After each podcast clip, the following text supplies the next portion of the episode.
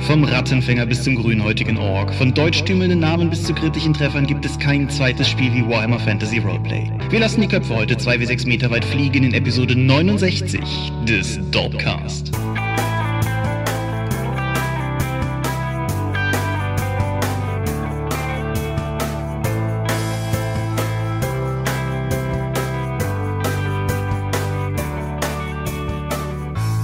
Hi und herzlich willkommen zu Episode 69 des Dorpcast. Das ist, weil wir ja so bekloppt zählen, ein Jubiläum, denn zum 70. Mal, wir haben mit Null angefangen, sitzen wir hier, um über Rollenspiele zu sprechen. Das ist für dich schon ein Jubiläum? Nicht? Also, das ist sehr wahllos. Ah, Gut, dann, dann machen wir zu 75 was Tolleres. Wie auch immer, wenn ich wir sage, dann ist da zum einen der, der mir schon reinquatscht, nämlich du. Michael Skopjo-Mingers, guten Abend. Und zum anderen ich, Thomas Michalski. Hoi. Ich glaube, diese Folge erscheint Karneval, wenn ich mich gerade nicht ganz vertue. Und wir haben heute. Furchtbar. Wir haben heute auch ein sehr karnevalistisches und äh, jeckes Thema, denn wir sprechen über. Warhammer Fantasy. Genau. Was äh, drückt den Geist von Karneval mehr aus als eines der blutrünstigsten Rollenspiele am Markt? Ach, das ist gar nicht so schlimm. Genau. Außerdem, das sage ich jetzt einfach nur, obwohl es keinen Bezug zu irgendwas hat, habe ich die Tage festgestellt, dass ich diesen Monat noch ein Jubiläum habe, nämlich vor exakt äh, zehn Jahren habe ich das erste Mal gelaubt. I. Ja, ich, ich wusste, das gefällt dir. Ja. Hast du noch irgendwas im Vorfeld oder gehen wir direkt zur Medienschau? Mm, mein Geist ist leer, wir können zu den Medien. Alles klar. Dann beginnen wir mit mir ausnahmsweise mal und einer britischen Serie. Ich habe die dritte Staffel von Sherlock gesehen. Hast du irgendwas von Sherlock gesehen? Ich habe, glaube ich, die erste Staffel gesehen. Mhm. Gut, die, die dritte ist ja jetzt auch schon eine geraume Weile raus und ich habe das, ohne jetzt irgendwie gezielt drauf anzulegen, relativ lange hinausgezögert, die Staffel zu sehen. Irgendwie war der Ehrgeiz, anders als nach der zweiten Staffel, bei mir nicht mehr so in dem Maße vorhanden, aber nichtsdestotrotz wollte ich dem Ganzen jetzt dann doch mal eine Chance geben. Wie in den ersten beiden Staffeln gibt es Benedict Cumberbatch als Sherlock Holmes und Martin Freeman als Dr. John Watson. Wie in den ersten beiden Staffeln spielt das Ganze in der Gegenwart und ist eine relativ coole Übertragung Übertragung des klassischen Sherlock Holmes Settings, der Charaktere und so weiter in die Gegenwart. Und dennoch hat mich die dritte Staffel, muss dazu sagen, für die Leute, die die Serie vielleicht nicht kennen, die Staffeln bei der Serie umfassen immer drei Folgen, a 90 Minuten, ist also noch kruder als andere britische Serien. Und die dritte Staffel hat mich bei, mit zwei von drei Folgen ein wenig enttäuscht, weil es auf mich ein wenig den Eindruck gemacht hat, als würde Sherlock mittlerweile seine eigene Fanfiction produzieren. Warum? Es, es gibt halt so eine ganze Reihe von Kram, der die Serie im Fandom sehr auszeichnet. Beispielsweise das ewige Shipping zwischen Watson und Holmes selber. Also die, die Frage, inwiefern das noch unter Bromance zu, unterzuordnen ist oder inwiefern die beiden vielleicht tatsächlich so eine Art Gay Couple sind. Das ist etwas, was auch die Serie mittlerweile beginnt zu thematisieren. Und es, es wirkt halt so ein bisschen wie sehr zwanghaftes Blind äh, Zwinkern der Autoren zum Zuschauer im Sinne von We're in on the joke oder so. Und das hat mir ehrlich gesagt überhaupt nicht gefallen. Es, also gerade so im Laufe der zweiten der drei Folgen hatte ich so diesen Moment, wo ich mir gedacht habe, es war ja relativ cool, als Sherlock eine Serie darüber war, wie Sherlock Holmes und John Watson Fälle lösen, anstatt eine Serie zu sein über Holmes und Watson. Punkt. Und das hat mich relativ enttäuscht zurückgelassen. Auch gerade diese zweite Folge, ohne jetzt zu sehr zu spoilern. Es ist ja okay, wenn man in Rückblenden verschiedene Elemente erzählt, die dann am Ende für die Gegenwart wieder Relevanz haben für ein Verbrechen, das tatsächlich gegenwärtig droht ausgeübt zu werden. Diese Spannungskurve funktioniert aber nur, wenn die Protagonisten wissen, dass das so ist. Aber irgendwie mehr als eine Stunde der 90 Minuten weiß keine der agierenden Personen, dass überhaupt eine Gefahrensituation existiert. Was die Folge dramaturgisch völlig eigenartig macht. Und das alles rausgerissen hat die dritte Folge, die alle alten Tugenden wieder aufgreift, die wieder einen vernünftigen Plot aufweist, die einen vernünftigen Widersacher aufweist, einen, den ich unglaublich cool inszeniert fand und den, den ich einfach als, als Schurkenkonzept für ein modernes Setting unglaublich reizvoll fand. Das ist ein Medienmogul. Und das, das hat alles wunderbar funktioniert und dann endet das Ganze auch noch mit einem Cliffhanger, der mich unbedingt wissen lassen will, wie es weitergeht. Ganz seltsame Seherfahrung gewesen, aber dennoch, ich kann, anders als die ersten beiden Staffeln, die dritte Staffel nicht so richtig empfehlen, sondern würde sie eher so als Brückenstück sehen zu einer guten letzten Folge und der Aussicht auf die Hoffnung, eine gute vierte Staffel 2017 sehen zu können. Okay, das hast du vermutlich über Netflix geschaut. Das habe ich über Netflix geschaut, das ist korrekt. Hm, natürlich. Ja, Amazon hat es ja nicht nehmen lassen, zwischenzeitlich mal wieder die Sherlock-Staffeln zu depublizieren. Ich weiß gar nicht, ob die inzwischen wieder da sind. Das, ja, wir haben das ja schon mehrfach angesprochen. Das, das, mein Problem mit Amazon diesbezüglich. Ja. Wo du das übrigens gerade ansprichst, wir haben einen Feedback-Kommentar bei der Umfrage bekommen, den ich letztes Mal nicht vorgelesen habe. Da ist dann auch nicht irgendwie nochmal ein Nachklapp gekommen, aber weil ich den nicht unausgesprochen lassen will. Jemand, ich habe es jetzt nicht vor mir liegen, hat angemerkt, dass unser häufiges Erwähnen von Streaming über Amazon Prime fast so wirken würde, als würden wir da irgendwie gesponsert. Zum einen, nein. Sollte jemand von Amazon zuhören, wir nehmen auch gerne Sponsorengeld entgegen dafür, dass wir das hier ständig empfehlen. Das ist, das ist grundsätzlich richtig. Wir nehmen, aber wir würden es dann entsprechend auch ausweisen. Ja. Also es gibt hier kein, kein Product Placement im Dorpcast, wird es auch nicht geben. Zum anderen, also Amazon, euer Geld nehmen wir gerne, aber ich persönlich finde Amazon Prime halt auch echt nicht so toll. Das ist äh, so ein bisschen die, die Achse zwischen uns beiden. Wenn ich irgendwas hier nenne, was ich im Stream gesehen habe, ist es eigentlich fast immer Netflix und bei dir ist es, glaube ich, fast immer Amazon. Insofern tun wir uns Ja, ich habe halt kein Netflix. Ja, insofern tun wir uns da beide nicht so sonderlich viel, aber nein, weder die einen noch die anderen sponsern uns und ja, wir haben auch keine Audible-Werbung. Wir sind einer der wenigen Podcasts ohne, habe ich manchmal das Gefühl. Egal. Wir können uns natürlich sponsern. Du bist. Okay, ich habe über Amazon Prime gesehen. äh, Wolf of Wall Street. Das ist Martin Scorseses langer Film über Aktienhaie in den 80er, 90ern, die Leuten faule Papiere aufschwatzen und dabei reich werden und das dann auch noch derbe abfeiern.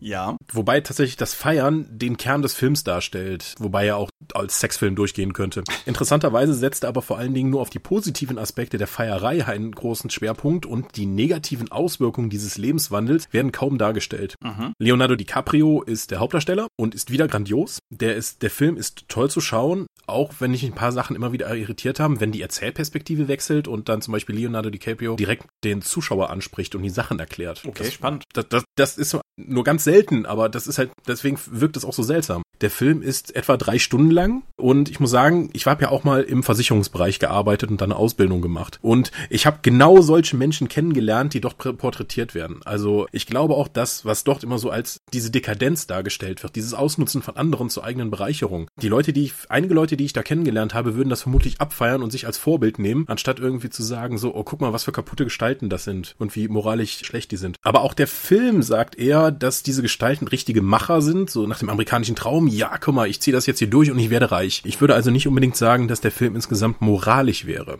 Was ich richtig problematisch fand, ist eher die Frauenrolle in dem Film, weil fast alle Frauen, die dargestellt werden, sind eigentlich nur Objekte und dienen der Befriedigung der sexuellen Bedürfnisse von den Männern in dem Film. Also die Prostituiertenquote ist massiv. Mhm. Die haben auch keine wirklich tragende Rolle sonst in dem Film. Das sind alles Männer, die da unterwegs sind. Vielleicht war das in den 80er, 90ern in der Szene so entsprechend. Aber nichtsdestotrotz gibt der Film halt ein Frauenbild raus, das ich etwas problematisch finde. Gerade auch durch die eingangs erwähnten vielen Sexszenen, die die da eben haben. Und Frauen auch oftmals dann entsprechend so dargestellt werden, wie auch Objekte. Hast du irgendwas in dieser Rezeption mitbekommen, wie das gemeint wäre? Nein. Das hängt ein bisschen damit zusammen, dass ich den Film auch noch sehen möchte und deshalb mich mhm. bisher auch ein bisschen vor Rezis und Kommentaren zurückgescheut habe, weil ich versuchen will, den halt einigermaßen unbefangen zu sehen. Ich habe mitbekommen, dass das auch in anderen Bereichen oder in anderen Medien thematisiert worden ist, allerdings nicht in welche Richtung, aus gerade genannten Gründen. Mhm. Na gut, dann lasse ich das jetzt einfach mal so stehen. Ich weiß noch nicht, ob ich unbedingt sagen möchte, dass ich den Film gut oder schlecht fand. Es war eine sehr interessante Erfahrung, das zu sehen. Er war toll inszeniert, aber ja, die, die, Botschaft des Films geht ein bisschen an mir vorbei, glaube ich. Denkst du denn, dass es so eine Sache sein könnte, wo der Zuschauer einfach seine eigene Botschaft finden soll? Oder hast du das Gefühl, der Film hat einfach nur keine? Also ist das ein, eine befriedigende Unklarheit oder ist es eher so meh? Ich finde zumindest, ist es eine, die dann auch später zur Diskussion darüber anregt. Wie schon gesagt, also ich kenne Leute, die würden das total abfeiern und andere Leute, die sagen, die sind völlig davon dann angewidert, wie das dargestellt wird und wie die Leute sich da verhalten mit der Selbstbereicherung auf Kosten anderer. Mhm. Ich weiß aber nicht, ob das wirklich dann sinnvoll ist, weil du ja in entsprechenden Peer Groups sowieso dann vermutlich das Ding zusammen mit anderen Leuten siehst und nur in diesen Peer Groups dann gegebenenfalls darüber redest. Du würdest ja jetzt nicht anfangen zu, äh, der, der allglatte Banker würde jetzt nicht mit einer Feministin zusammen in den Film gehen und später diskutieren die dann angeregt über ihre jeweiligen Positionen. Die würden vermutlich dann mit anderen entsprechend gelackmeierten Leuten dann reingehen oder mit anderen Leuten, die ein entsprechendes Frauenbild haben. Ich glaube nicht, dass es dann später zu so einer Diskussion kommen würde, die wirklich fruchtbar wäre. Wobei das ein abgefahrenes Format wäre, also das würde ich gucken. Ihr YouTuber da draußen, ihr wisst Bescheid, das ist das neue Portal. genau, ihr habt schon einen Zuschauer.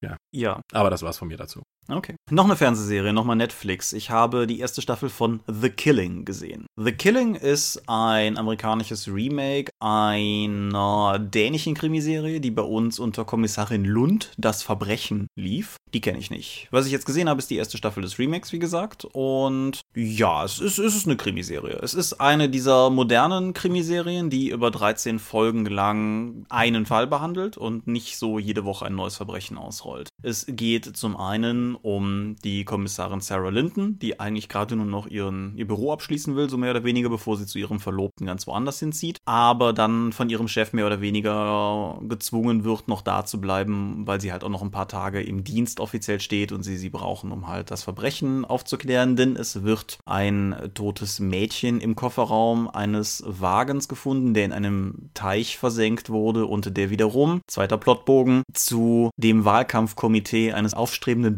Bürgermeisterkandidaten gehört. So hat das Ganze dann noch so einen politischen Spin. Es gibt dann noch so zwei, drei andere Charaktere, die die Serie über konstant dabei sind. Zum einen ist da ihr neuer Kollege, Stephen Holder, den ich ziemlich cool fand, so als Charakterkonzept, weil der irgendwie Ex-Undercover-Drogenermittler ist und irgendwie immer noch eher so rumrennt wie die Junkies vom Hof und nicht aussieht wie, wie ein Kommissar. Und es gibt halt ein paar ganz nette Reibepunkte. Und es gibt dann halt noch die Familie des getöteten Mädchens, die ihrerseits auch noch eine nicht ganz äh, unbescholtene Weste haben und so weiter und so fort. Ja, alles in allem ist es eine Krimiserie, man kann es gut gucken, es ist relativ spannend gemacht, es ist gut gemacht, gut inszeniert. Mir haben eigentlich vor allen Dingen die Charaktere gefallen, das Verbrechen selber ist okay, es, ist, es, es reicht, um die Handlung in Gang zu bringen, aber das war es dann auch mehr oder weniger. Was mir hingegen überhaupt nicht gefallen hat, und das sei hier sozusagen semi-spoilerfrei gesagt, die Serie, erste Staffel endet mit einem Cliffhanger, der irgendwie so hm, ein bisschen aus dem Nichts kommt, fand ich. Es wirkt so, als hätten sie die Staffel so produziert, als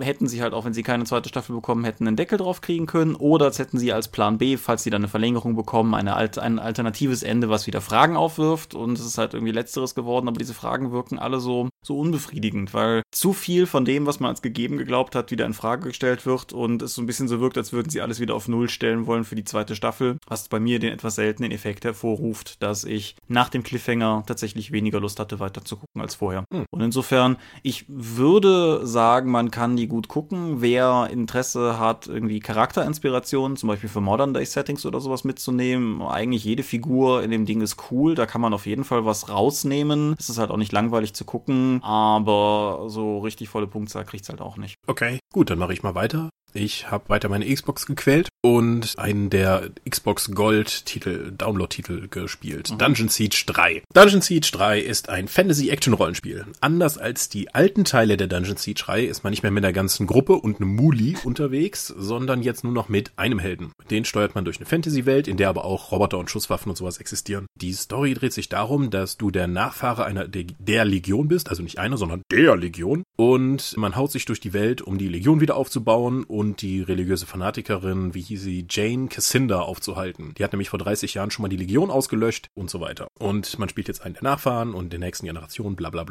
Was darauf dann jetzt folgt, ist eine nicht unanspruchsvolle Hackerei durch große Gegnergruppen und einzelne Bossmonster. Mhm. Also man, du musst tatsächlich oftmals ausweichen, diverse Fertigkeiten einsetzen oder auch mal weglaufen. Das hat mich zuerst überrascht, weil ich eigentlich einfach nur damit gerechnet habe, es laufen Gegner auf mich zu, ich drücke stumpf auf die Schlagentaste und dann passiert schon was. Aber das ist tatsächlich anspruchsvoller. Ich habe das am Anfang auch nicht gerallt und wurde ziemlich oft umgehauen und wollte dann eigentlich schon gar nicht weiterspielen. Aber als ich das dann einmal verstanden habe, wie das Spiel grundsätzlich funktioniert, hat es doch mehr Spaß gemacht. Die Story ist, wird im Laufe der Handlung überraschend vielschichtiger für so ein Action-Rollenspiel und versucht, die Grenzen zwischen Gut und Böse zu verwischen. Also versucht. Was mir, was ich ein bisschen seltsam fand, war, oder was halt, was ist zumindest sehr auffällig, es wirkt so, als ob die Entwicklungszeit ausgegangen wäre, gerade zum Ende hin. Und viele von den Punkten, die sie gerne noch reingebracht hätten, einfach nicht da sind. Man hat zum Beispiel maximal drei Gefährten, die es, die man mitnehmen kann. Davon ist immer, immer nur einer aktiv. Mhm. Wenn man in deren Sinn Sinne handelt, gibt es Zuneigung und das gibt dann irgendwann Attributsboni, weil man die eben die Vertrauen aufgebaut hat. Aber das passiert fast nie, ist auch spielerisch wie erzählerisch völlig irrelevant, weil die haben keine eigene Meinung und kommentieren das dann die ganze Zeit, so wie in Mass Effect oder Dragon Age. Also es ist massig verschenktes Potenzial, gerade auch da einer der drei möglichen Gefährten erst im letzten Drittel des Spiels dazukommt. Mhm. So dachte ich mir, okay, äh, du bist ein alter Mann und Magier, du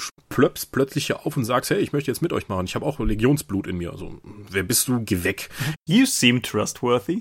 Ja, aber das war wirklich und schrecklich. Ich hab, bin dann weiter. Am Anfang hast du nur eine Gefährtin, mit der läufst du halt rum und später habe ich kriegst du noch eine weitere Gefährtin, die habe ich dann als, weil sie eine Fernkämpferin ist, als mein Ritter als Kollegin ausgesucht. Übrigens am Anfang kannst du vier verschiedene Helden aussuchen und alle anderen Helden, die du nicht ausgewählt hast, sind dann deine späteren Begleiter. Die sind also alle mit der Story verknüpft. Mhm. Das Finale des Spiels ist auch ziemlich weird, da man ständig hinter der Jane Cassandra herlaufen muss und immer wieder andere Kämpfe dann absolviert, bis man sie dann irgendwann oben mal trifft auf dem Turm. Und naja, der, das ist nicht der finale Kampf, aber nichtsdestotrotz war der ziemlich beschämend. Ich spielte, wie gesagt, den schwer gepanzerten Ritter und diese Endbossin teleportierte sich dann immer fröhlich neben mich, haute zu und ich fiel um. So, hm, das fand ich irgendwie doof. Wie hat dann meine Taktik ausgesehen, um das Spiel durchzuspielen? Ich bin im Kreis gelaufen, während meine Kollegin sie abgeschossen hat. Minutenlang.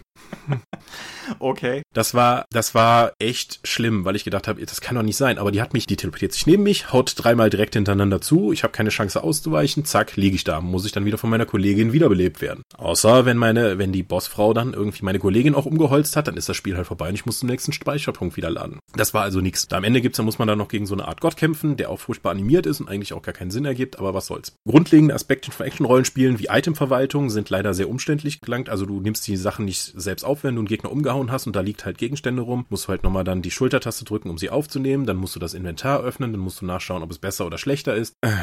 Also ich kann auch keinen Crap im Inventar einfach definieren und dann sagen, wenn ich nächstes Mal beim Händler bin, alles mit einem Tastendruck verkaufen. Es gibt wie in den alten Dungeon Siege Teilen einen Zauberspruch, den du direkt kannst, um Items aus dem Inventar her direkt in Gold zu verwandeln, aber du kriegst dann weniger als beim Händler und das habe ich nur ein einziges Mal in dem gesamten Spiel machen müssen, weil das Inventar voll war. Also das ist auch egal. Es gibt auch keine Funktion, dass die besseren Gegenstände, wenn du sie aufnimmst, automatisch ausgerüstet werden. Das heißt, ich habe einen guten Teil des Spiels immer wieder davon auch mitten in Action-Szenen dann unterbrochen, äh, Itemliste aufmachen, nachschauen, ist das besser, neu ausrüsten, weiter geht's. Das ist halt sehr nervig. So viele Quests gibt's auch nicht. Es gibt irgendwie zwei Dutzend. Inhaltlich sind die auch meistens meh und so viele sind's auch nicht. Deswegen insgesamt war Dungeon Siege 3 eher ein durchmischtes Erlebnis, was gerade zum Ende hin eher negativer wurde. Wie gesagt, da scheint ihnen irgendwie die Entwicklungszeit mal ausgegangen zu sein, weil ich glaube, sie wollten mit dem Spiel viel mehr machen. Ja, das ist ja ein leider allwaltendes Problem mittlerweile. Ja.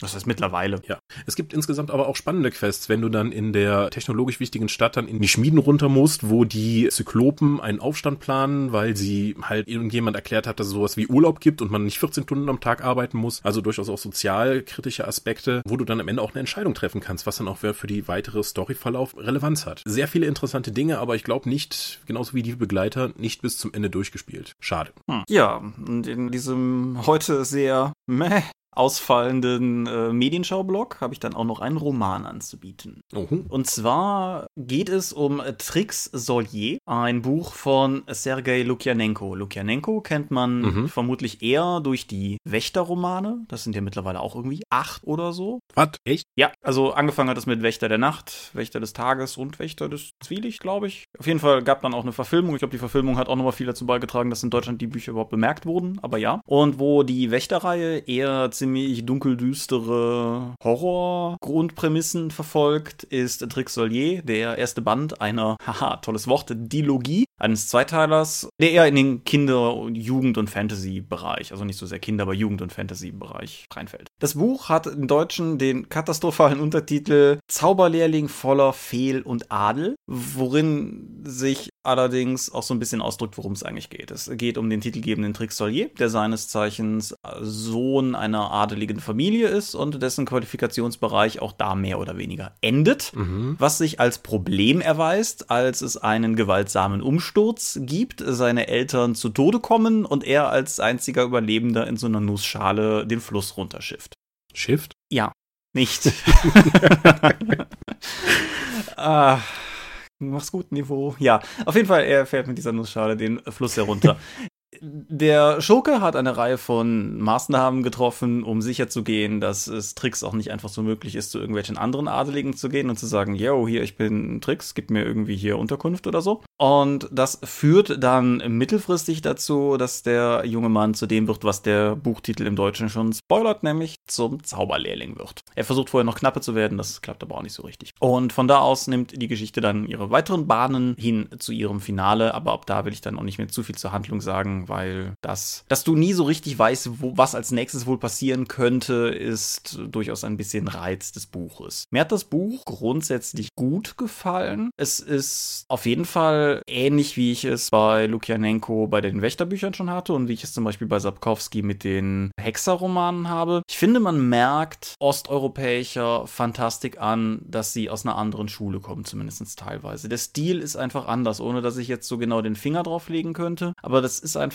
ein erfrischendes Stück weg von zum Beispiel der, wie soll ich sagen, Tolkienesken Basis-Fantasy, mit der man hier viel zu tun hat oder heute dann halt auch entsprechend den George Martin-Klonen oder so. Was mir an dem Buch nicht gefallen hat, ist aber eher eine Geschmackssache, weshalb ich halt grundsätzlich durchaus sage, das ist, denke ich, ein gutes Buch. Mir persönlich beschreibt Lukianenko manchmal etwas zu elaboriert. Das ist jetzt nicht so Karl May ausufernd so, Winnetou 1, die ersten 17 Seiten Landschaftsbeschreibung, aber er beschreibt gerne. Das merkt man. Er beschreibt auch sehr fantasievoll und, und sehr, sehr gut, rein sprachlich. Aber ich habe mich beim Lesen halt immer wieder dabei ertappt, dass ich halt las und dachte, ja gut, komm weiter, ich will wissen, was passiert, komm zum Punkt. Und das hat das Buch für mich persönlich ein wenig runtergezogen. Ich habe mit vielen Leuten gesprochen, die das Buch sehr schätzen, die es allerdings als Hörbuch gehört haben. Ich könnte mir vorstellen, dass das durchaus einen Unterschied macht, weil die Rezeptionsform bei Hörbüchern ja nun mal doch anders ist und weil es halt mehr an einem vorbeizieht. Aber ja, insofern Trixolier, wer ein Jugend-Fantasy-Buch lesen möchte, das sich erfrischend von dem Einheitsbrei ein wenig abhebt, dem sei das Ganze auf jeden Fall empfohlen. Wer hingegen vor allen Dingen knackige Geschichten mag, die relativ viel Handlung auf relativ relativ wenig Seiten durchbringen, der ist bei anderen Büchern auf jeden Fall besser bedient. Es gibt einen zweiten Teil, Odyssee im Orient. Irgendwie bin ich hin und her gerissen. Ich denke, ich werde den irgendwann auch mal lesen, aber ist aus gerade genannten Gründen nachvollziehbarerweise mutmaßlich nicht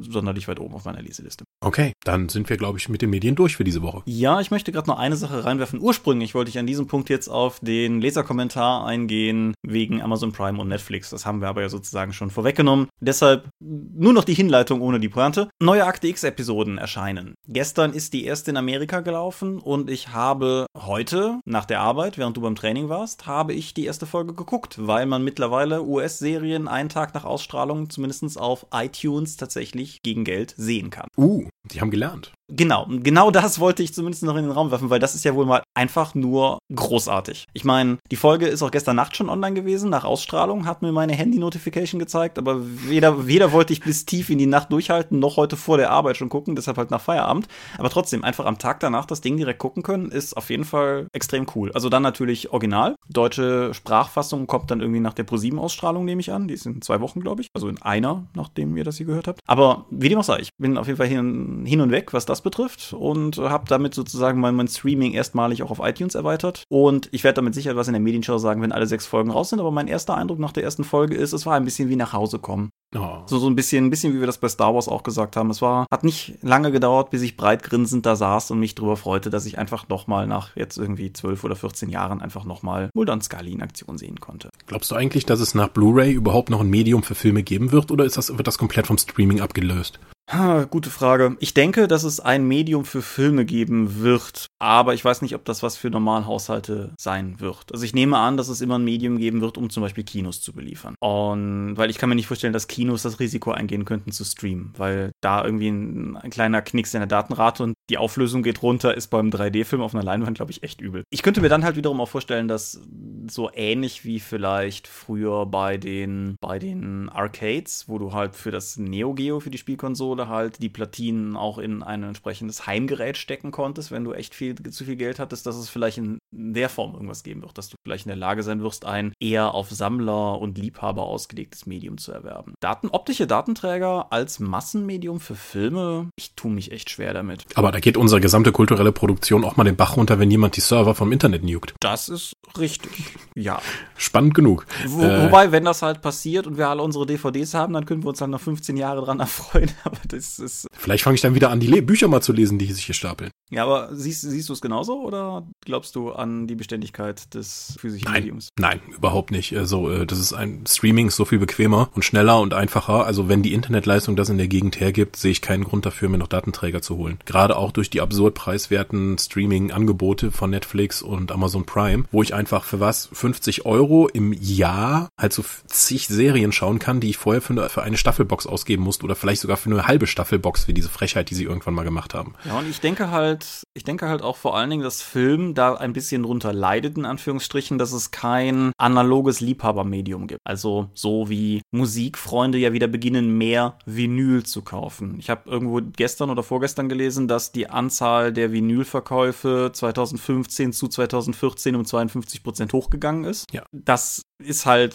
ganz klar so eine Sache. Genauso wie halt, da bin ich ja selber im Club, Bücher, ich einfach analoge Bücher cooler finde als E-Books. Das hat sich auch immer noch nicht geändert. Ich erkenne den Nutzen, ich erkenne den Komfort und ich lese teilweise auch E-Books, aber das Buch als physisches Objekt gewinnt für mich immer noch. VHS-Bänder brauche ich nicht mehr. Und es gibt halt einfach, wie gesagt, dieses etablierte Medium nicht. In der Filmproduktion gibt es das durchaus. Kodak stellt hier dieses Jahr erstmalig seit vielen Jahren wieder neu eine Super 8 Kamera her. Also die, die analoge Liebhaberei betrifft auch den Film, aber halt nicht als Rezeption, sondern als Produktionsmedium. Okay. Naja, wir werden sehen. Ja. Ich meine, ich glaube jetzt auch nicht, dass wir irgendwann mal den Podcast auf CD brennen und Leuten schicken. Deswegen ist das schon okay. Ich bin unfass, unglaublich versucht, zum irgendwie Jubiläum, weiß ich nicht, hundertstes oder so, oder vielleicht war dieses Jahr auf der RPC, die ersten zwei Folgen vom Dorpcast auf MC zu verkaufen oder sowas. Ich bin, bin fest davon überzeugt, das wiederum ginge sogar. Das ist so obskur, das würde funktionieren. Eben. Aber ja, lasst uns in den Kommentaren hören, ob wir das machen sollen. Dann bringe ich irgendwie ein paar mit. Ah. ja, aber wo, wo wir sozusagen in alten Zeiten schwelgen, wollen wir zum Thema kommen. Ja, reden wir über Warhammer. Reden wir über Warhammer. Also explizit über Warhammer Fantasy Roleplay. Ich denke, das wird unsere Folge dominieren. Da gibt es ein Tabletop zu, das ist, glaube ich, ganz beliebt, habe ich mir sagen lassen. Jeck. Aber das betrifft ja nur so halb unseren Podcast und es gibt halt den Warhammer 40k Rollenspiel-Ableger, zu dem kann ich zumindest aber nur ganz wenig sagen. Oh, da kann ich ganz viel zu sagen. Aber wenn du schon sagst mit dem Tabletop, es ist ja ganz spannend, weil die Welt, in der das Rollenspiel spielt, die alte Welt und alles, was wir darum kennen, die ist ja am Tabletop untergegangen. Ja. Sie haben es tatsächlich gemacht, jetzt in den End Times, wie sie halt hießen haben sie, haben die Chaosgötter es geschafft, die Erde zu zerstören. Und dann ist es dann passiert, dass es jetzt kein Warhammer Fantasy mehr gibt, sondern Warhammer Fantasy Age of Sigma, was in einer komplett späteren postapokalyptischen Welt spielt, in der viele der Fraktionen noch vorkommen, aber auch das Regelsystem sich komplett geändert hat. Ja, da, da weißt du tatsächlich inhaltlich dann auch mehr als ich. Also ich habe das mitbekommen, zum einen, weil du mich darauf hingewiesen hast, als sie ihre Welt genugt haben, weil das war ja eigentlich bis jetzt schon immer eine gute Idee, wenn Verlage das gemacht haben. Ja, immer. Und ich komme auf dem Weg in die Aachener Innenstadt an einem Warhammer-Laden vorbei. Also explizit ein Warhammer, kein GW-Laden, sondern scheint irgendwas was Privates zu sein. Die haben halt auch relativ. Nee, nee, nee, nee. Es gibt keine Games Workshop-Läden mehr. Ah. Die heißen jetzt alle Warhammer-Läden. Die sind alle neu gebrandet worden. Okay, dann ist es vielleicht auch einfach das.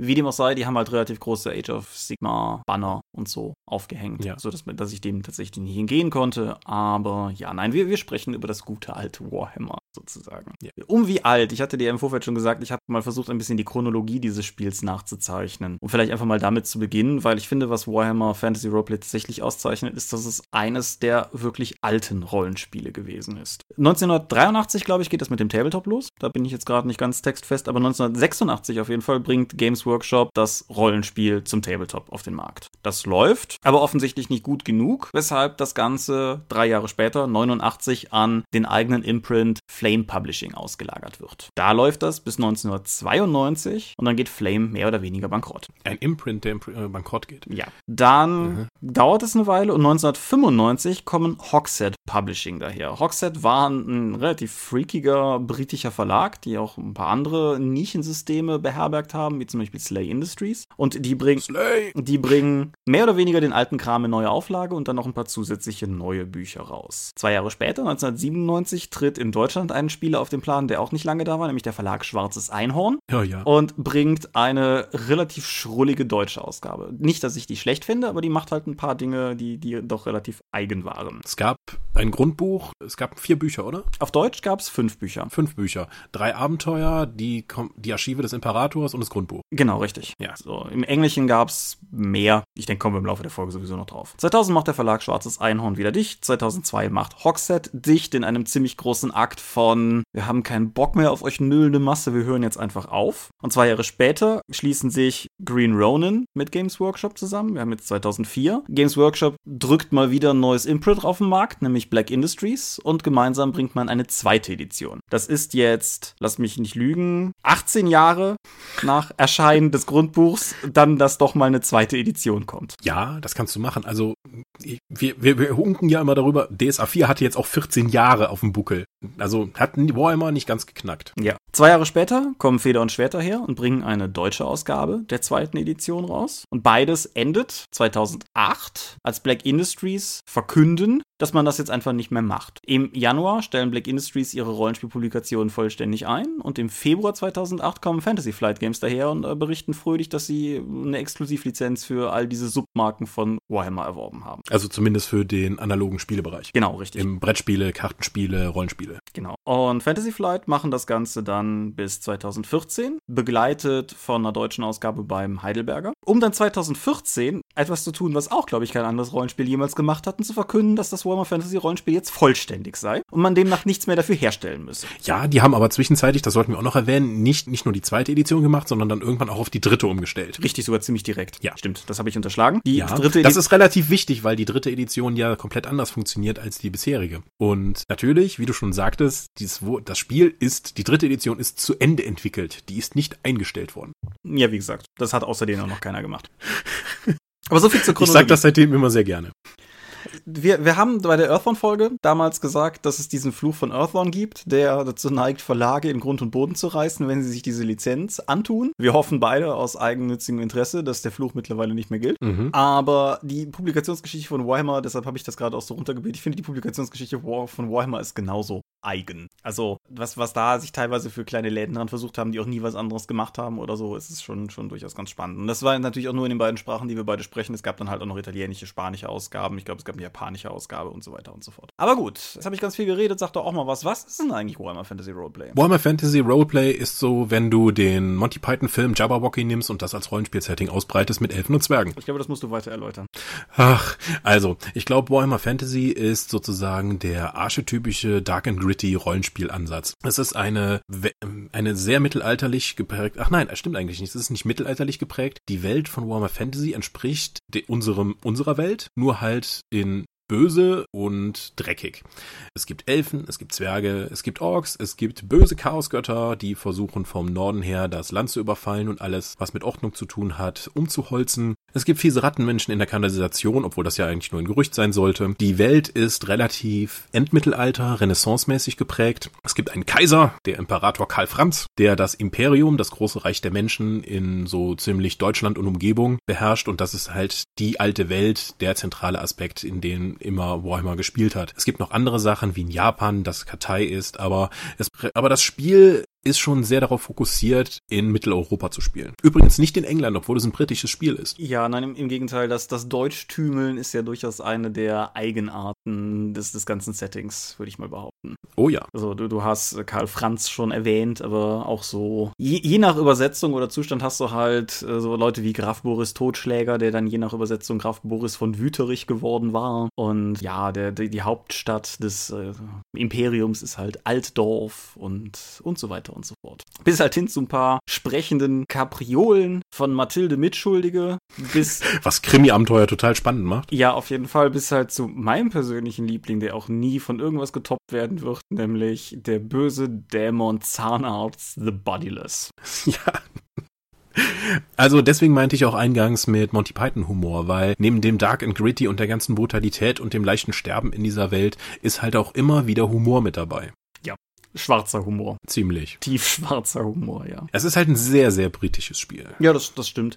Es erinnert mich vom, oder andersrum, vom Humor her hat mich Fable teilweise so ein bisschen dran erinnert. Es ist halt so diese, diese, wie soll ich sagen, dieser europäische Humor, der, der manchmal so durchschlägt, aber Warhammer ist halt nochmal auf eine ganz eigene Art und Weise speziell. Mhm. Das klassische Warhammer Fantasy Rollenspiel, also das der ersten und zweiten Edition, ist ein Prozentsystem. Da scheiden sich Geister ja gerne mal dran. Wir haben da ja auch schon mal drüber gesprochen in irgendeiner unserer vielen Würfelepisoden. Es ist halt ein Prozentsystem. Und ich finde, was, oder andersrum gesagt, etwas, was Warhammer damals für mich, als ich zum ersten Mal damit in Kontakt kam, sehr herausgestellt hat, ist die unglaublich hohe Sterblichkeit. Zumindest in der ersten Edition, ja. Ja. Da kann es einfach mal passieren, so ein Zwergenslayer, ein verrückter Zwerg mit einem Todeseid, der versucht, möglichst viele Gegner zu töten, um dort einen ehrenvollen Tod zu finden. Wenn der mal auf so einen Ork losläuft, dann kann es einfach mal sein, dass mit einem Schlag einfach mal der Kopf des Orks einfach mal W6 Meter in eine zufällig bestimmte Richtung fliegt. Denn sobald du irgendwie die Lebenspunkte eines Gegners oder auch von einem selbst in den negativen Bereich prügelst, fängst du an, auf der Tabelle für kritische Treffer zu würfeln. Ja. Und dann wird's lustig.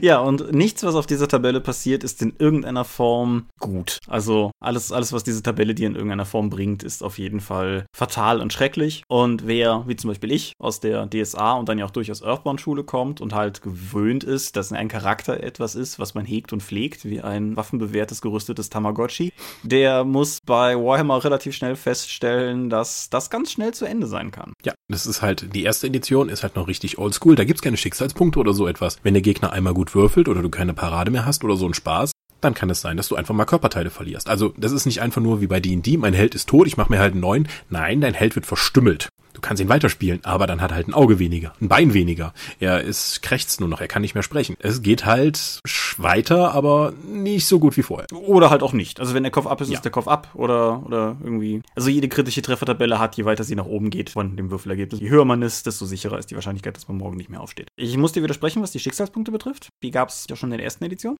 Ja, aber die musstest du ja verbrennen, um so welche Schaden, um so Spaß zu machen. Genau, richtig. Also man, man hatte sie halt nicht und das ist einer der größten Unterschiede für mich gewesen zur zweiten Edition hin. Man hatte sie halt nicht in einem Maße, das sicherstellte, dass man aus der ganzen Sache irgendwie nochmal rauskommen konnte. Warhammer-Charaktere wurden in der Regel nicht so alt. Was aber ganz spannend ist, weil das Charakterentwicklungssystem funktioniert nicht über Stufen oder ähnliche Rollenspielsysteme da. Es funktioniert über Berufe. Das heißt, du würfelst am Anfang einen Beruf aus und das, der ist in der Regel irgendwas total erbärmliches, wie der legendäre Rattenfänger. Du bist gegebenenfalls einfach nur mal ein kleiner Fußsoldat. Du bist vielleicht Knappe. Du kannst, wenn du gut gewürfelt hast, vielleicht irgendwie ein Magierlehrling sein. Es ist halt alles am Anfang nicht toll. Du bist halt relativ gewöhnlich. Und auch deine Werte sagen meistens so, hm, du bist so irgendwie zwischen 25 bis 30 Prozent Erfolgschance, irgendetwas zu tun. Das ist wirklich katastrophal schlecht. Also es ist schon slapstickhaft, miserabel, wie du am Anfang bei den Warhammer-Rollenspielen halt kompetent bist. Ja, das ist zweifelsohne richtig, ja. Und wenn du es dann irgendwann mal geschafft hast, dann entweder deinen Beruf auszumaxen oder du einen anderen Ausbilder findest, kannst du den Beruf auch wechseln und damit andere Möglichkeiten finden, deine Erfahrungspunkte einzusetzen. So wird zum Beispiel ein Arzt, kann dann Boni auf, kann eine Fertigkeit nehmen für Heilung, der kann ein entsprechendes Talent wählen, wodurch er dann nochmal dann mehr heilen kann. Er kann Intelligenz steigern und wahrscheinlich Geschicklichkeit, aber vermutlich nicht so etwas wie Stärke oder Nahkampfgeschick. Mhm. Das heißt, es war schon ein recht stimmiges System, um seinen Charakter zu verbessern. Ja, es führt halt auch einfach dazu, dass jeder Charakter in seiner Progression automatisch eine Geschichte erhält. Also ja. der, der Rattenfänger, der dann irgendwann zum Kopfgeldjäger wird, weil seine Beute größer wählt oder so, der hat halt viel mehr inhärente Story als der Krieger, der zur dritten Stufe aufsteigt. Ja, von Stufe 1 bis Stufe 5 geht, das stimmt. Das Problem, was Warhammer 2 sich selbst gebaut hat, in meinen Augen, ist, dass dadurch, dass die Sterblichkeit nicht mehr so hoch war, man früher oder später an die Grenzen dieses Systems stieß. Na, das konnte die erste Edition ja aber auch schon, weil irgendwann wurde, wurde jeder halt mal Meuchelmörder, weil der die plus drei Attacken hatte, als, also die höchste Zahl von Attacken, die jeder andere Beruf halt hm. hatte. Was das Balancing betrifft und das nicht vorhandene Balancing betrifft, gar keine Frage, das meine ich aber nicht so. Das Problem, was ich bei Warhammer 2 viel stärker gehabt, ich habe halt beide Systeme über mehrere Kampagnen gespielt. Was ich bei Warhammer 1 nie so hatte, war, dass Leute irgendwann nicht mehr wussten, was sie noch werden sollen, weil sie im Prinzip alle Berufs, äh, gewinnbringenden Berufe ausgeschöpft hatten. Das Problem hat sich bei Warhammer 1 nie ergeben, weil die Leute nicht alt genug wurden. Ja, jetzt meinst du natürlich meinen Charakter von der unserer Kampagne von Warhammer Second als mein eigentlich am Anfang nur Leibwächter, der dann später dann zum Veteran wurde, dann zum Fälscher, also nicht Fälscher im Sinne von ich habe Dokumente gefälscht, sondern im Sinne von äh, Soldatenarzt, dann irgendwann Chirurg, dann war ich ein Champion des Nahkampfes und Chirurg und irgendwann war ich halt fertig. Ich hatte sowohl den Berufszweig des Heilers wie auch den des Kämpfers ausgemaxt und habe dann einfach beschlossen, noch eine Priesterausbildung zu machen. ja. ja. Ich denke natürlich an deinen Volja, gar keine Frage. Aber im Grunde mhm. denke ich an alle Charaktere dieser Runde. Weil das Problem hatten alle. Der Unterschied ist nur, dass du regelbewusster gespielt hast. Ich habe regelbewusster gespielt und ich bin der einzige Spieler in der Runde gewesen, der alle Sitzungen mitgemacht hat. Das heißt, ich hatte am meisten XP. Ja, das ist auch richtig, ja. ja. Das ging ja sogar so weit, dass du mir über längere Zeit einfach verboten hast, in den nächsten Beruf überzuwechseln, weil einfach mein Charakter sonst so viel besser wäre als alle anderen, was ja auch schon sehr problematisch war. Es ist richtig, aber das ist eines der, der Probleme. Ein anderer Unterschied, um das nur ganz kurz noch reinzuwerfen, weil du es gerade angesprochen hast bezüglich der Fertigkeiten. Etwas, was, ich, was mich bei Warhammer 1 sehr fasziniert hat, ist die Art und Weise, wie Warhammer 1 mit Talenten umgeht. Nämlich Talente sind Dinge, die dein Charakter kann. Wenn dein Charakter schwimmen kann, kann dein Charakter schwimmen. Das ist halt auch ein relativ großer Umstieg, wenn man von beispielsweise DSA herkommt, wo du halt weißt, ich kann schwimmen. Das bedeutet, ich muss irgendwie auf drei Attribute würfeln und dann muss ich das mit diesem kläglichen Wert ausgleichen und dann ertrinke ich wahrscheinlich. Und das, das hat mich sehr fasziniert, aber das ist halt auch durchaus ein Element, was sie zur zweiten Edition dann hingeändert haben. Was heißt geändert haben? Diese Dinger gab es immer noch. Diese, wenn du es hast, dann kannst du es. Aber es gab gleichzeitig dann auch klassische Talente, so wie man es kennt, auf die man würfeln kann, um Dinge zu schaffen. Ja, wie zum Beispiel Heilung. Du kannst normalerweise da nicht heilen. Wenn du dann Heilung hast, kannst du dich an Heilung versuchen und dann kannst du das, wenn du in den nächsten Beruf kommst und das gibt dir auch Möglichkeit, Heilung zu lernen, kriegst du dann, kannst du Heilung plus 10 kaufen. Das heißt, du würfelst nicht nur auf das Attribut, sondern kriegst da sogar noch einen Bonus von plus 10 drauf. Das ging bis plus 20. Ja. Was konntest es effektiv dreimal lernen. Genau. Was effektiv auch bedeutet, dass deine Chancen von albern schlecht zu schlecht hochsteigen. Aber ja. Ja, grundsätzlich richtig. Auch das ist eins dieser Systeme, wo du sehr, wo du dir am Anfang sehr genau überlegen möchtest, äh, ob du erste Hilfe bei einem Kollegen anwendest, weil die Chance, jemanden da kritisch zu verwunden, doch relativ hoch ist. Wobei es irgendwie ja fast schon charmant ist, dass man vor der Situation steht, dass man sagt, ich heil dich lieber mal nicht, ich mache es nur schlimmer.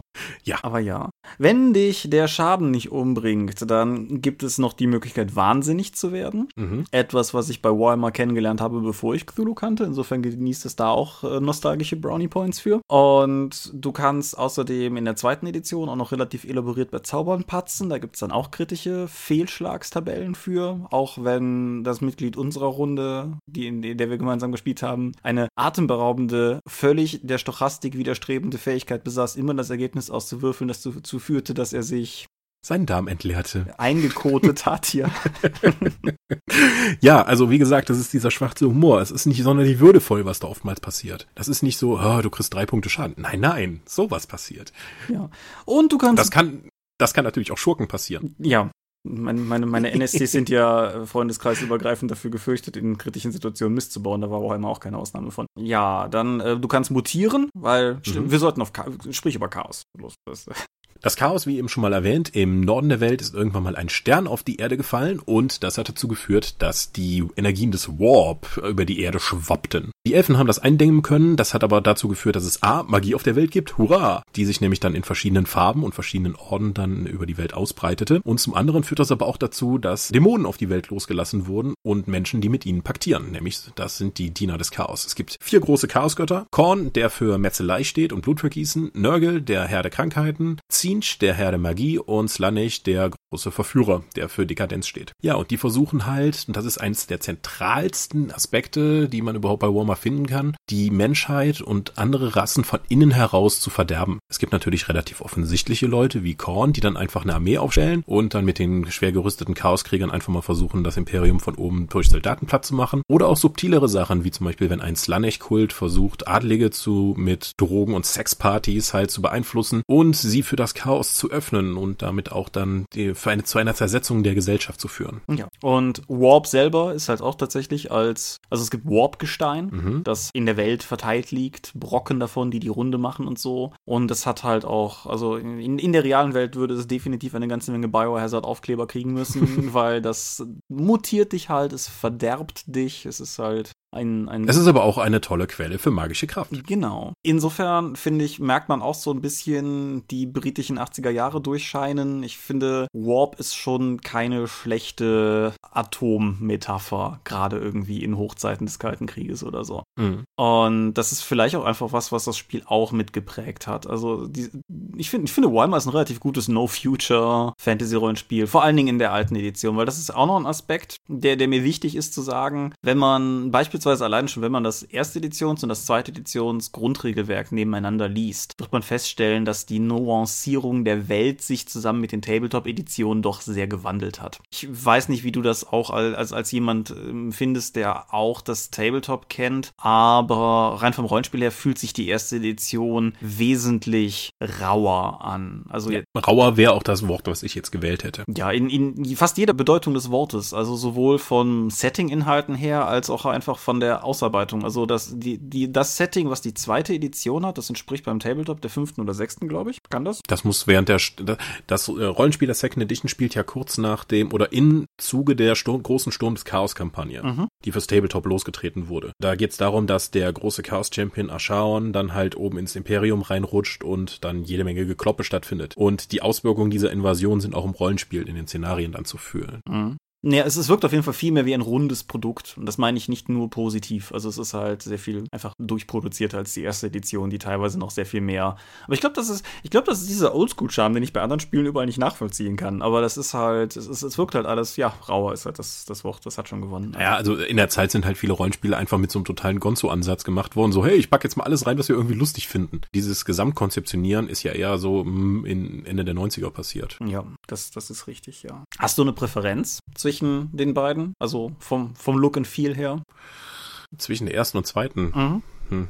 Ich glaube, ich bleib doch eher bei der zweiten, weil das einfach so viel aufgeräumter ist als die erste. Außerdem sind wir darauf eingegangen, warum die zweite nicht so tödlich ist wie die erste? Nein, ich glaube nicht. Es geht einfach darum, wir hatten ja gesagt, in der ersten Edition gab es Schicksalspunkte. Anstatt zu sterben oder auf der Tabelle für kritische Treffer zu würfeln, kannst du einen deiner Schicksalspunkte, deiner permanenten Punkte, davon hat man auch nur eins bis drei, verbrennen, damit das eben nicht passiert. Bei der Second Edition hast du dann Wiederholungswürfe und kannst sie halt auch einsetzen, um gerade noch dem Tod von der Schippe zu springen, ohne sie komplett verbrennen zu müssen. Weil sobald du einmal damit anfängst, die zu verbrennen, hast du, sagen wir mal, du hast drei. Dann setzt du den irgendwann mal ein, um ein, kritisch von der Schippe zu springen. Das heißt, du hast in Zukunft nur noch zwei. Das heißt, du hast auch nur noch zwei temporäre, die du einsetzen kannst, um dann irgendwas damit mal dem Tod von der Schippe zu springen. Das heißt, du hast eine ziemliche Abwärtsspirale. Wir haben 70, über 70 Sitzungen gehabt jetzt mit der Second Edition in unserer Kampagne und es ist nur ein Held mal gestorben und das auch nur, weil der Spieler sich geweigert hat, den Punkt einzusetzen, weil er wollte, dass der Charakter stirbt. Mhm. Also von einer sehr hohen Tödlichkeit kann man da nicht sprechen. Auch die Lebenspunkte, die man hat, sind eigentlich egal, weil die Range, die man hat von den Lebenspunkten, sagt eigentlich nur, der zweite Treffer haut dich um. Ja. Ein Treffer kannst du ab und der zweite haut dich in den negativen Bereich. Und dann gibt's nur noch so, das ist jetzt minus drei oder minus fünf, aber die Unterschiede sind eher minimal. Mhm. Ja, was die reine Look and Feel Sache betrifft, ich habe im Vorfeld der Episode, also ich habe, wir zeichnen das hier am Montagabend auf. Ich war am Wochenende bei meinen Eltern und habe halt dir noch geschrieben, von wegen, ich bin in meinem Elternhaus, machen wir die Warhammer-Episode, dann bringe ich mir nämlich die Bücher nochmal mit. Und habe jetzt gestern und heute in den beiden Grundbüchern geblättert, erste und zweite Edition. Und objektiv betrachtet spricht vom Aufräumungsgrad und auch einfach von der Qualität des Layouts her vieles für die zweite Edition. Die zweite Edition ist ein vollfarbiges Grundregelwerk, das auch nach jetzt acht Jahren, stimmt das, acht Jahren? Nein, auch nach zwölf Jahren immer noch gut aussieht, finde ich. Die erste Edition ist objektiv betrachtet eine krude illustrierte Wüste voll sehr kleinem Text. Mhm. Trotzdem finde ich das aus irgendeinem Grund unglaublich ansprechend. Ich kann nicht mal den Finger drauflegen oder so. Und das ist auch nicht zwangsläufig nur der Nostalgiefaktor. Ich sage ja immer wieder gerne, ich bin, was Grundbücher betrifft und was also das Lesen von Grundbüchern betrifft, relativ träge und faul. Also ich lese gern Quellenbücher, Abenteuer und so weiter und so fort. Aber Grundbücher bin ich, tue ich mich immer schwer mit. Und die einzigen, die ich wirklich am Stück durchgelesen habe, waren Magus und Warhammer, das alte. Irgend, irgendwas an diesem Buch reizt reizt mich. Ich weiß nicht. Hm, das hat bei dir einfach Klick gemacht. Genau. Ich werde, wenn ich es zeitlich schaffe, mal ein, zwei Fotos vom Interieur machen. Wenn, wenn die durchgeblättert Jungs das dürfen, dann dürfen wir das auch. Ich werde ein, zwei Fotos vom Interieur machen und einfach unter diese Folge mal setzen, damit insbesondere Leute, die noch nicht so lange dabei sind, mal sehen, wie das aussah, sozusagen. Ja, wie sahen Rollenspielbücher eigentlich vor D&D 3 aus? Genau, da haben wir. Farbe gab es nämlich praktisch nicht. und Illustration war halt auch so eine Sache. Ja. Ja, nein, also ja, es ist, sollte man auf jeden Fall mal gesehen haben. Mhm. Aber wo wir schon von Produkten sprechen, gibt es, gibt es für dich ikonische Warhammer-Produkte? Ich glaube, da müssen wir auf jeden Fall über die Abenteuerkampagne reden, der innere Feind, mhm. die ja im Rollenspielkreisen einen legendären Ruf hat. Zu Unrecht, wie ich betonen möchte. ja. Ja. Also, also, wir haben das ja auch schon mal gestreift vor tausend Folgen. Und also der innere Feind mag zum Zeitpunkt ihres Erscheinens vielleicht total innovativ gewesen sein. Ich komme mir vor, als hätte ich das schon mal so gesagt. Vielleicht war sie es auch nicht, vielleicht ist es einfach nur die erste Kampagne gewesen, die da entsprechend Aufmerksamkeit hat auf sich ziehen können. Aber aus heutigen Gesichtspunkten ist es eigentlich keine Kampagne mehr, wo ich Leuten raten würde, spielt die noch. So ein bisschen wie Inyalotetips Schatten für Cthulhu. Das ist ein, damals eine total wegweisende Kampagne gewesen und heute würde ich niemandem auch nur ansatzweise raten wollen, die zu spielen. Wobei Kampagne auch ein sehr starkes Wort dafür ist, dass es mehrere Einzelabenteuer gibt, die unter diesem Label rausgekommen sind, die aber eigentlich nichts miteinander zu tun haben. Mm, ja, das ist richtig. Das wird zum Ende hin auch immer schlimmer. Also ich finde, der, die ersten drei Teile, die auch auf Deutsch erschienen, das, das geht noch so halbwegs. Also es geht los mit Schatten über Bögenhafen, wo halt, was halt mehr oder weniger eine Verwechslungsgeschichte, weil du aussiehst wie jemand anders war. Dann gab's Tod auf dem Reich, was ich von den alten Dingern immer noch eigentlich mit für das Coolste halte, mhm. weil es sehr frei war. Du bewegst dich halt auf dem Reich, der Reich ist ein großer Fluss, und hast halt mehr oder weniger die Möglichkeit, dich da selbstständig drauf zu bewegen. Das war etwas, was ich in dieser Form halt auch damals, als ich das mit meinen Leuten in der Eifel gespielt habe, so vorher noch nicht gesehen hatte. Und dann da haben wir auch neulich, glaube ich, nochmal drüber gesprochen, gab es halt Power Behind the Throne, wie hieß denn das auf Deutsch? Die graue Eminenz. Die graue Eminenz, genau. Ein nahezu unleidbares Detektivabenteuer. Ja, es spielt in einer Stadt mit einer Kriminalplot und es gibt 50 NSCs, die zu mit einer Tabelle und ich glaube im Englischen lag auch noch ein extra Spielleiterschirm mit einer Übersicht dazu dabei, die dir dann sagen, zu welchem Zeitpunkt welcher Charakter an welchem Ort ist, sodass du das entsprechend darstellen kannst. Also es ist fantastisch aufgebaut, aber ich glaube unleitbar. Mm, den Schirm gab es sogar auf Deutsch. Ah. Und das, das abgefahrenste, die abgefahrenste Variante von diesem Buch, die ich persönlich besitze, ist ein Kombiband. Da ist nämlich das ganze Spiel in Middenheim und es gab halt noch den Middenheim Quellenband und es gab einen Band, wo beide auf einmal drin sind. Damit du dich in dem Buch leichter zurechtfinden kannst, ist der Quellenteil, glaube ich, auf jeden Fall eins von beiden auf so ockergelbem Papier gedruckt. Das eine höhere Stärke hat als das andere. Dieses Buch ist fast nicht zu benutzen, weil du es nicht aufschlagen kannst, weil dieser starre zweite Buchblock das Buch immer wieder zuzieht. Stark. Total gut, ja. Ja. Und dann, dann wurde es nämlich ganz wild. Dann kommt nämlich ein Abenteuer Dreiteiler in einem Band, der dich nach Kislev in das Russland-Äquivalent führt. Und das dient einzig und allein dem Zweck, dass du nicht im Land bist, damit der Plot ein paar Dinge tun kannst, die nicht klappen würden, wenn du da bist.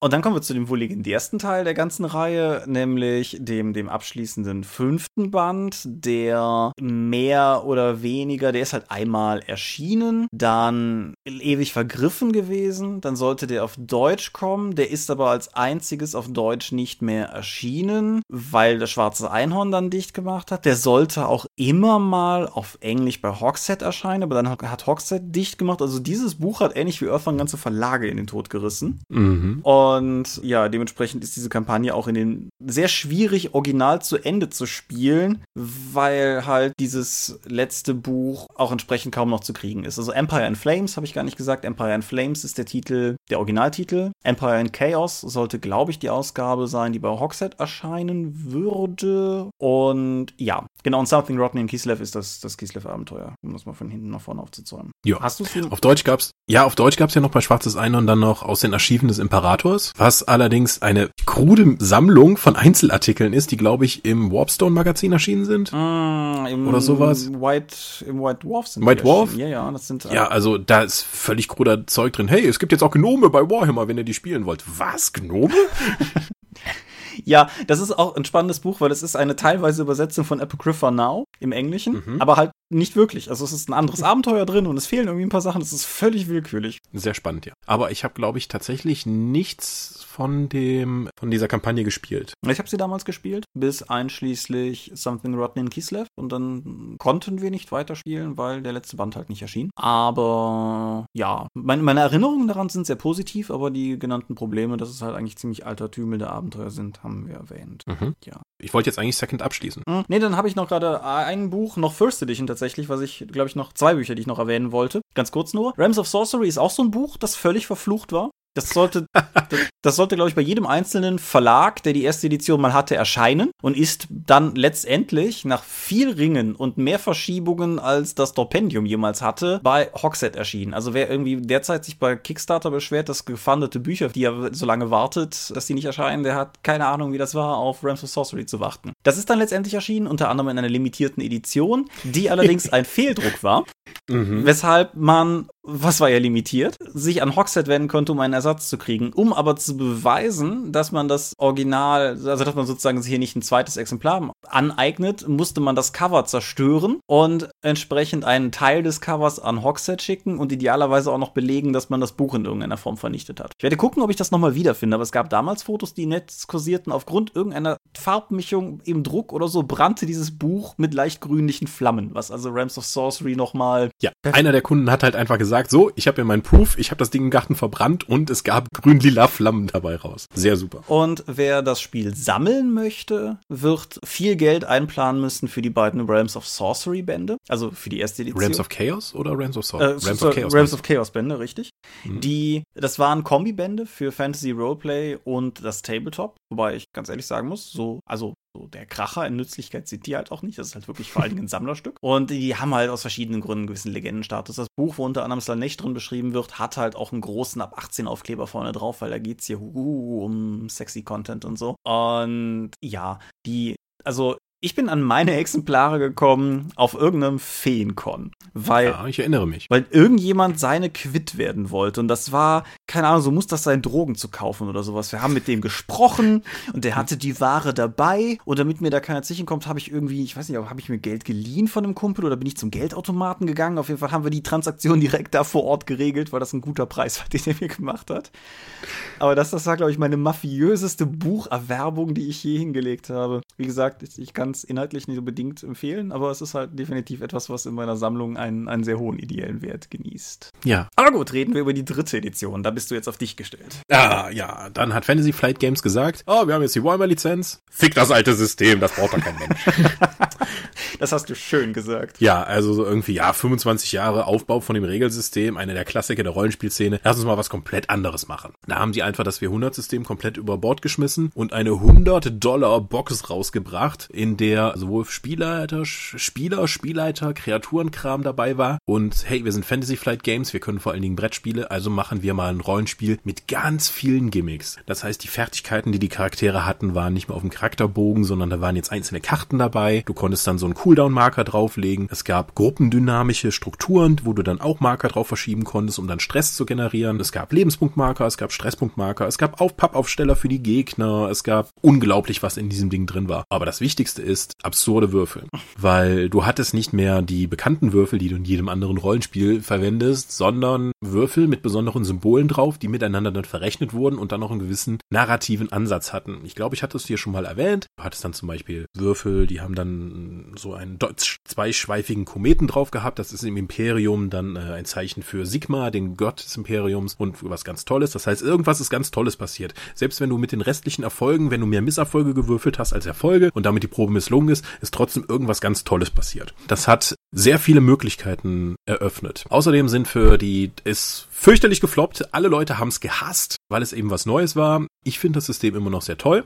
Grundsätzlich ist es doch extrem gimmicklastig. Das macht es ein bisschen sehr schwer zu verwalten. Auch weil du keinen charakterischen Charakterbogen mehr hast, sondern du hast so eine Berufmappe oder einfach so ein Pappteil, das legst du hin, da steht halt Rattenjäger drauf. Und dann kannst du dann verschiedene Talentkarten noch anlegen, um zu sagen, was gerade aktiv ist. Ausrüstungskarten und dann, wenn du ein Schild hast, kriegst du noch eine Parierenkarte. Also du brauchtest sehr, sehr viel Platz dafür und die Verwaltung davon war auch nicht unaufwendig. Und der Kostenpunkt halt. Und natürlich der Kostenpunkt, weil ganz klar, die haben später dann einfach gemerkt, so, hm, das funktioniert nicht. Wir bringen die Inhalte, die jetzt da drin stehen, in völlig unpraktischer Tabellenform einfach nochmal in Hardcovern raus. Das heißt, du konntest drei Hardcover für insgesamt 90 Euro holen und dann hattest du noch keine von den Gimmicks. Die musstest du dann nochmal in Einzelpacken für 30 Euro kaufen. Die haben sich dann besser verkauft als eine Box für 90 Euro, was wieder mal für 99 Dollar. Was wieder mal ganz klar zeigt, ja, ich kann ein Buch mit 500 Seiten nicht für 60 Euro verkaufen, aber ich kann den Leuten zwei Bücher mit 250 Seiten für jeweils 40 Euro verkaufen. Ja. Das funktioniert hervorragend. Das war da auch das, aber das war auch das große Problem. Aber die Leute haben einfach, ah, ihr habt mir mein Rollenspiel weggenommen, das funktioniert ja jetzt ganz anders, das ist doof. Der hohe Preis und einfach diese Gimmicklastigkeit, die viele Rollenspieler, die ein freieres Spiel schätzten, halt abgeschreckt hat. Das hat also so insgesamt nicht funktioniert. Es sind sehr, sehr viele schöne Sachen für Warhammer 3 rausgekommen. Also auch gerade die Spielsets waren toll. Es gibt ein Winde der Magie, das auch auf Deutsch rausgekommen ist, also ein Magiequellenband. Es gibt die innere Feindkampagne, nochmal neu für Warhammer 3 komplett überarbeitet. Ich habe damals auch The Witch Song gespielt, ein Abenteuer. Die Abenteuer sind da auch in Boxen rausgekommen, weil du eben auch entsprechendes neues Spielmaterial bekommen hast, neue Pappaufsteller für Gegner, neue Karten, die nur fürs Abenteuer dabei sind. Das passte insgesamt von Gesamtkonzeptionierung, fand ich Warhammer 3 auch sehr gut. Witch Song war ein fantastisches Abenteuer, was wir, glaube ich, in zwei Sitzungen a8 bis neun Stunden gespielt haben, bei mir noch in der alten Wohnung in dem Partykeller. Sehr stimmig, ja, total großartig. Aber leider ziemlich am Markt gescheitert. Die ganzen Spielmechanismen, die davon verwendet wurden, hat man dann später im neuen Star Wars Rollenspiel auch nochmal aufgegriffen und dann ein bisschen entschlackt. Ja, ja, das habe ich tatsächlich hier sogar mal gespielt. Also nur, nur eine Einsteigerbox, aber da mhm. zumindest habe ich ein bisschen Spielerfahrung gehabt. Das kommt aber halt auf jeden Fall schon mit deutlich weniger Gimmicks daher. Also das hat ja vor allen Dingen noch die Würfel. Ja, die Würfel und es gibt nur ein paar Marker. Das ist schon sehr sinnvoll weiterentwickelt worden von Warhammer. Aber da muss man auch so Eier haben wie Fantasy Flight Games, einfach zu sagen, wir nehmen jetzt die Warhammer-Lizenz, machen das bisherige System einfach mal kaputt und probieren mal was Neues aus. Es hat eine sehr zweischneidige Sache. Auf der einen Seite ist das Marktrisiko vielleicht tatsächlich einerseits geringer, weil du halt die starke Marke hast und einfach sagen kannst, okay, das ist ein 100 Euro Rollenspiel, aber vielleicht kaufen es Leute halt trotzdem, weil die Marke draufsteht. Auf der anderen Seite hat halt gerade auch Warhammer, ich habe das ja eben mal so runtergebetet, aber habe das nie so, so explizit gesagt, aber Warhammer hat halt mehrere mehrjährige Phasen gehabt, wo das Spiel völlig tot war, von allen Ecken und Enden her gesehen. Und in all diesen Jahren ist zum Beispiel das eben mal kurz erwähnte Warpstone Magazine weiter erschienen, weil es immer noch diese Fans gab, die immer noch hingebungsvoll in regelmäßigen oder unregelmäßigen Zyklen Fanmaterial produziert haben. Und das war halt durchaus wie du sagst, sehr mutig, dagegen zu treten. Ja, ich glaube, bei Warhammer 3 gab es dann auch dann eine Gegenbewegung, die halt ihr altes Rollenspiel wieder haben wollen. Ich glaube, das hieß dann Zweihänder, da auch im Englischen natürlich Zweihänder wegen Deutschtümelei und so etwas. Ich glaube, das ist halt eine Kickstarter-Kampagne, ist das irgendwie jetzt inzwischen zu haben. Das ist sozusagen die Fortführung von Warhammer Second ohne die Lizenz als Fanprodukt. Du wächst meine Neugierde, das ist ja völlig an mir vorübergegangen. Meine Güte, Thomas. Ja, cool. Was aber vielleicht auch schwierig ist für die gesamte Inkarnation aller Rollenspiele, die gesamte Rollenspielkram war niemals in den Games Workshop oder jetzt Warhammer-Läden zu haben. Mhm. In den Warhammer-Läden gibt's halt immer nur das Tabletop. Ja. Absurd genug. Ja, das auf jeden Fall. Wie gesagt, ich habe halt relativ wenig Berührungspunkte gehabt. Ist Warhammer 3 noch zu haben? Ja, wir haben jede Menge davon auf Lager. Wer also die deutschen Sachen gerne hätte, kann gerne im F-Shop vorbeischauen oder bei dem Händler seines Vertrauens. Aber jetzt nach der Einstellung äh, und wie auch gesagt haben, wir bringen auf Deutsch jetzt nichts mehr davon raus, weil Totes Pferd weiter zu reiten, um wer, also ich hätte gerne noch zum Beispiel Witch Song auf Deutsch, weil es ein von großartiges Abenteuer ist. Aber nee, ich glaube nicht, dass wir die Produktionskosten jemals wieder reinkriegen würden. Nee, es ist ja auch tatsächlich so ein bisschen dass die Lektion, dass wenn ein Spiel eingestellt ist, also beispielsweise beim Lizenzgeber eingestellt ist, die Verkäufe das auch sofort widerspiegeln. Ja. Insofern, ja, sehr, sehr schade. Gut. Was mir jetzt noch einfiel, während wir über Warhammer 3 oder während du über Warhammer 3 sprachst, was man vielleicht noch erwähnen könnte, Warhammer-Romane sind ja keine expliziten Warhammer-Rollenspielromane. Mhm. Und ich habe ihn mit Sicherheit schon mal bei der Rollenspielroman-Episode erwähnt, aber wer ihn in die Finger kriegt als Altertümchen, ich finde Warhammer Bestien in Samt und Seide ja. ist ein Buch, das auf so vielen Ebenen alles einfängt, was mir an der oldschool alten Welt gefällt. Zudem ist das einfach ein super spannender Krimi Fantasy-Roman. Ja, also Bestien in Samt und Seide sei an dieser Stelle einfach nur mal gnadenlos völlig empfohlen. Ich guck mal für, für die Shownotes nach. Auf Englisch ist der mit Sicherheit irgendwie zu kriegen, hm. dass, ich, dass wir den verlinken. Da sollten wir auch mal kurz zu den Romanen gehen. Die sind am Anfang bei Heine erschienen. Ja. Dann später zu Pieper gewechselt. Ja. Und in den letzten Jahren hat Games Workshop wieder angefangen, die selbst zu verlegen. Mhm. Die sind also nicht mehr bei Pieper, sondern kommen jetzt auch über die Black Library raus. Ja, das ist richtig. Und ich finde, man merkt auch durchaus, man kann diesen Romanen eine gewisse Historie oder wie soll ich, nein, eine, eine, eine, jeweils eine gewisse Tendenz anerkennen. Also die alten Romane, die bei Heine erschienen sind, finde ich, sind auch, fangen in vielen Teilen sehr oldschool Warhammer ein. Die meiner Meinung nach nicht sonderlich gute Konrad-Trilogie, wie gesagt, Bestien in Samt und Seite gnadenlos empfohlen. Die anderen beiden vom selben Autor, die Untote Genevieve und Drachenfels, sind auch noch durchaus cool und sind halt, finde ich, ganz anders als zum Beispiel die späteren Gottrek und Felix Romane, die ja dann sehr. Gottreks und Felix Romane sind vor allen Dingen sehr, sehr, sehr actionlastig. Also die metzeln sich ja durch ganze Horden von Leuten dadurch. Da gibt es auch bessere und schlechtere, gerade nach am Ende hin, wenn Gottrix und Felix nicht mehr von William King geschrieben werden, sondern vom anderen übernommen hat. Da habe ich auch aufgehört, es mir einfach dann zu grässlich wurde. Aber ich habe die viel davon gelesen. Ja. Man sollte auch noch mal sagen, wer sich immer darüber beschwert, das kann doch nicht sein, dass Rollenspielverlage immer so schlechte Übersetzungen abliefern oder warum, warum arbeitet der Lizenzgeber nicht mit denen? Fast über die gesamte Laufzeit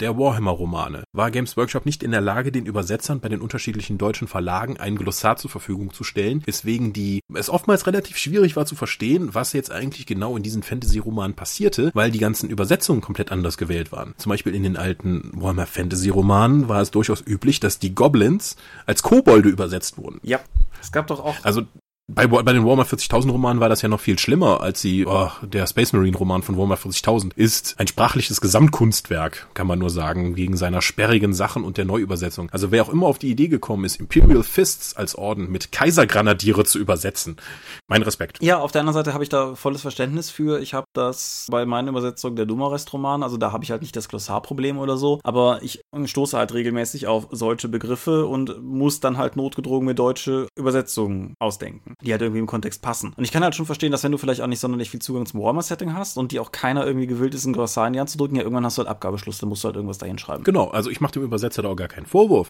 Also es gab sogar mal später eine Initiative vom Sphärentor, das war eine Warhammer 40k Fanseite, die haben ein Glossar selbst erstellt und dem Übersetzer bei Heine dann geschickt. Ja. Damit das, äh, damit die Space Marines mal bitte wieder mit Boltern schießen und nicht mit Bolzenwerfern.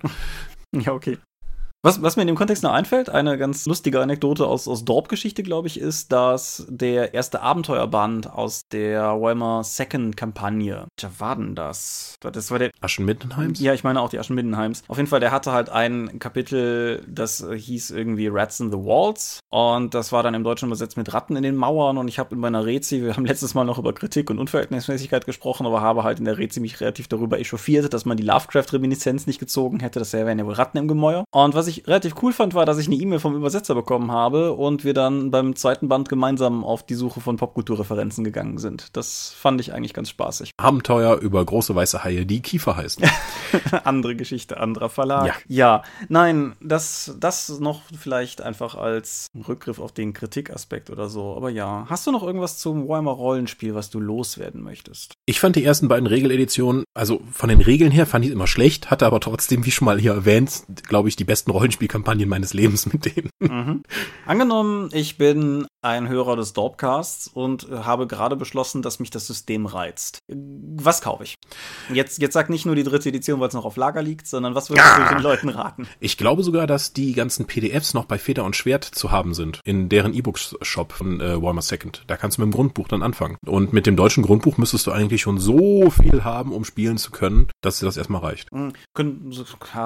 Das ist mal wieder so eine Folge, wo am Ende alles auseinanderfällt. Aber um das auch noch gerade zu sagen, die deutsche Ausgabe von Feder und Schwert war wunderschön, um das mal einfach ganz klar zu sagen. Das war, fand ich, Layout-technisch. Die haben halt mehr oder weniger das englische Layout übernommen, aber du merktest halt einfach, dass da eine viel auf optische Symmetrie achtende und eine viel ordentlichere Hand einfach das Ganze dann nachher umgesetzt hat. Ja, die Seiten waren nicht mehr so komplett pissgelb, sodass sie dir ans Auge gesprungen sind. Das war schon besser und nach allem, was ich gehört habe, soll ja auch die Übersetzung sehr gut gewesen sein. Ja, das war halt, wie gesagt, der Eindruck, den ich auch hatte. Nein, mein persönliche, meine persönliche Empfehlung ist zweigeteilt. Also, wie ich eben schon mal gesagt habe, objektiv betrachtet, klar, die Second antesten, vielleicht überlegen, ob man das mit den Schicksalspunkten ein bisschen hausregelt, aber grundsätzlich die Second anempfehlen. Ich komme trotzdem nicht umhin, Leuten, die das vielleicht interessant finden, zumindest mal zu raten, falls sie irgendwo ein Buch in die Finger kriegen, sich mal die First Edition anzugucken, weil es halt doch in gewisser Weise immer noch ein ganz anderes Spiel war und es vielleicht auch einfach mal ganz interessant sein kann, darin zu lesen. Ein bisschen wie im Hinblick auf die Fotos schon gesagt, einfach mal um zu gucken, wie Rollenspiele früher waren oder so und mal was zu nehmen, was halt nicht D&D ist, was ja so der klassische Prototyp der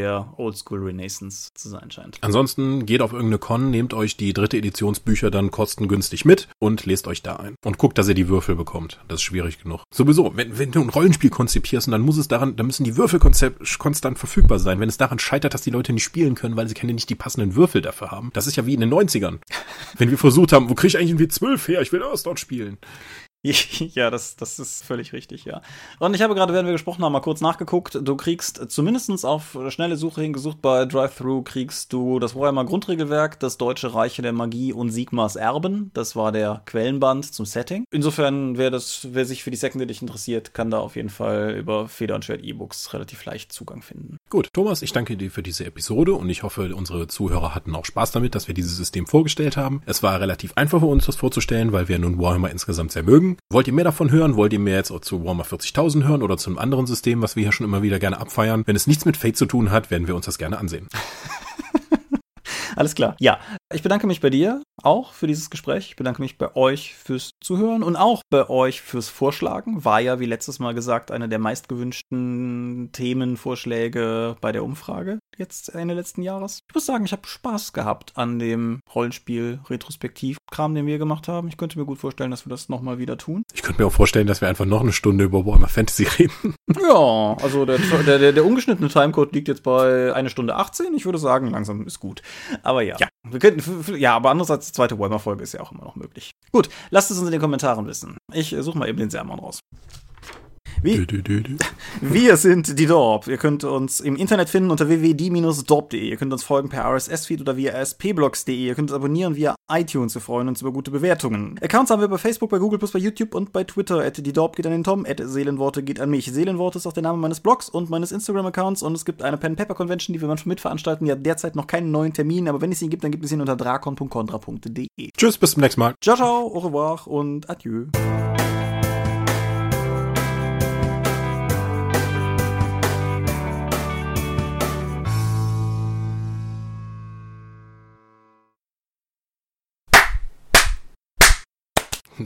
Lämer Klatscher. Besser? Das gibt keinen kritischen Treffer. Alles klar. Ich drücke auf Stopp.